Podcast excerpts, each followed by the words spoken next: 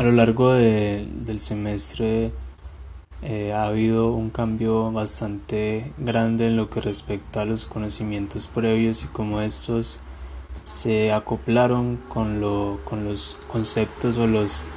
definiciones nuevas que aprendimos durante el desarrollo del curso. Creo que el cambio es bastante notorio entre esos dos entre esos dos lapsos de tiempos que fue el principio del semestre y la terminación de este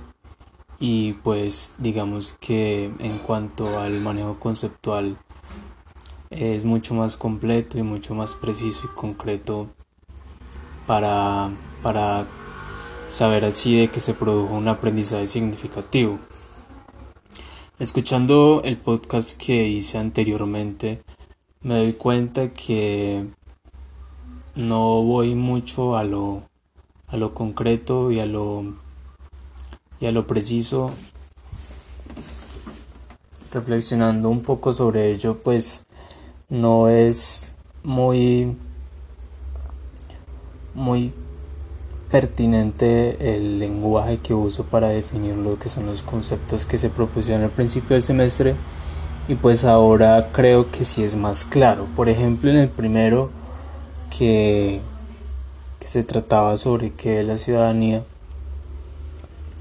no sabía muy bien o lo confundía mucho con la figura del ciudadano y no lograba establecer las relaciones.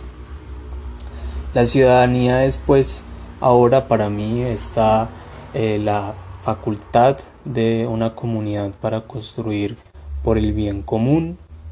Más allá del concepto republicano, la ciudadanía es también la participación democrática,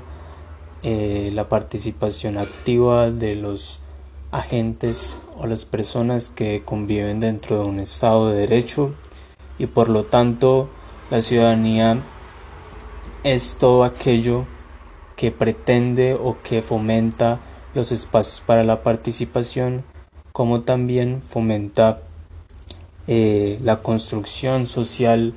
y la construcción activa y que cada uno de estas personas pertenecientes a una nación puedan participar de acuerdo al destino de su comunidad. En el segundo concepto sobre qué sabía de la constitución política también eh, pasa exactamente lo mismo. Eh, las, digamos, los el concepto que tenía anteriormente era muy vago, sabía que era pues una, especie de, de carta donde se ponían las leyes y donde determinaban pues lo que sería todo el estatuto judicial de, y penal de, de un país. Ahora sé un poco más sobre la constitución política y también tengo la concepción ya de que es importante conocerla para no caer en los mismos errores que hemos caído viendo también un poco acerca de la historia de Colombia. Ahora sé que la constitución política se asemeja en cuanto a sus determinaciones a la, a la, a la, a prolongación, o no, a un reflejo más bien de lo que es la historia de Colombia y cómo esta, digamos, puede tomar un curso diferente al de la violencia y el conflicto. Entonces yo creo que la constitución política de Colombia es importante conocerla por esta, por esta capacidad de cambio y un poco también de resumen un poco acerca de lo que se ha hecho mal, lo que se ha hecho bien en la historia de nuestro país. Eh, también sobre la política me pasaba igual de que no tenía muy claro sobre qué era la política, aunque sí sabía que era una eh, como una una forma de organizar un gobierno, un estado de derecho y de catapultar como todo lo que son las leyes, los derechos, los deberes, todo aquello y también eh, sabiendo de que la política incluye los partidos políticos y por lo tanto el enfrentamiento. Lo que no sabía eran muy bien como sus ramas y también sus integrantes en unos puntos más específicos como son la rama judicial, legislativa y ejecutiva, que logré establecer diferencias ahí Y también eh, me di cuenta mediante textos como el de Chantal Mouffe de que habían formas o que el, el, voto, el, voto popular era una forma de que la política se diera una forma, se diera de una manera diferente a la como se hacía anteriormente al Estado democrático, o sea, como que el voto popular es una capacidad que tienen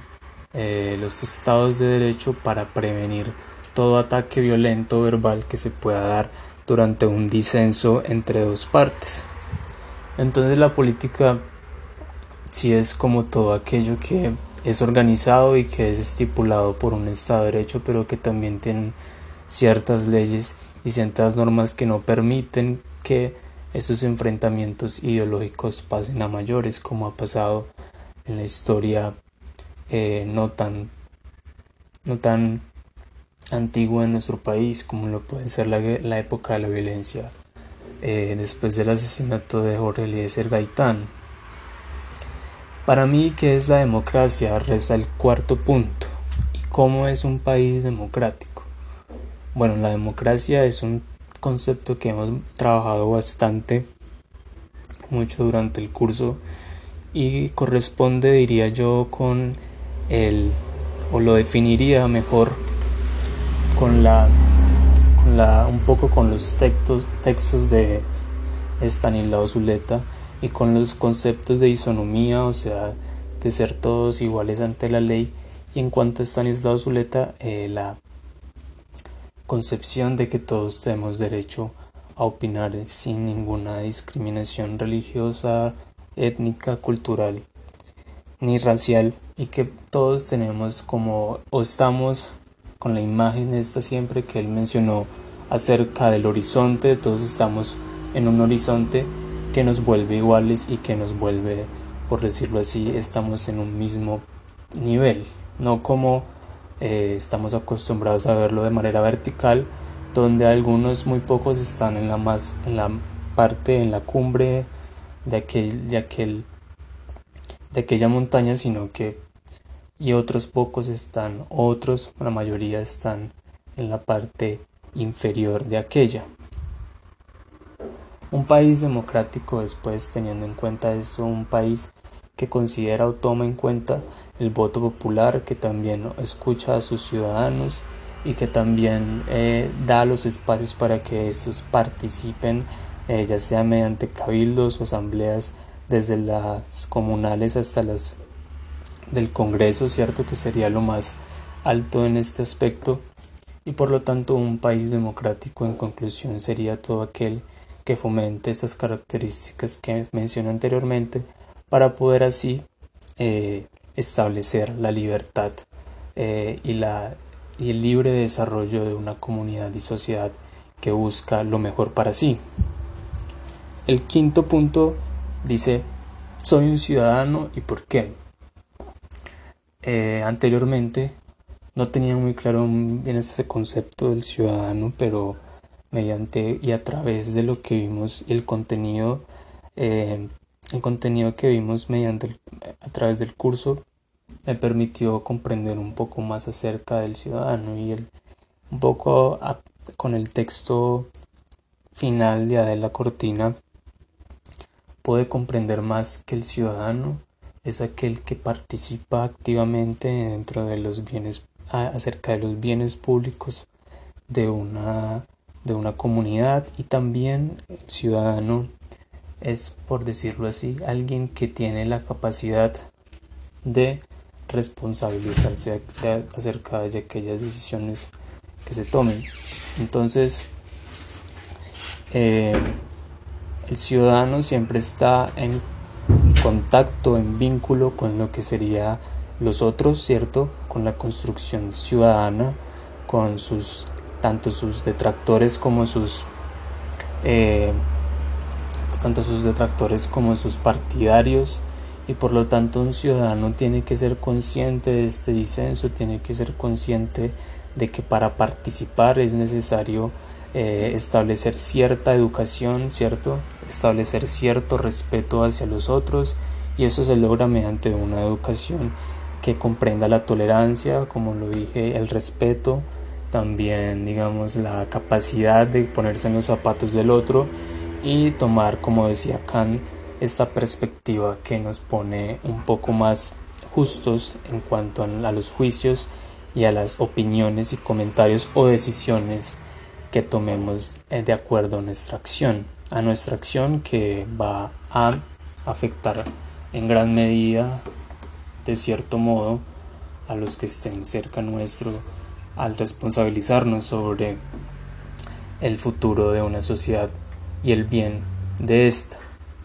Entonces esos serían los cinco, los cinco conceptos que para mí de esta manera creo que quedan de una forma o se establecen más claramente que al principio. Esos cinco conceptos que son también muy importantes para nuestro desarrollo, tanto no solo lexical, sino también para nuestro desarrollo como ciudadanos, para tener la capacidad de entender un poco más cómo se organiza nuestro país, cómo se desarrolla, cómo se defiende también y cómo apelamos para que estos derechos que tenemos también para saber nuestros deberes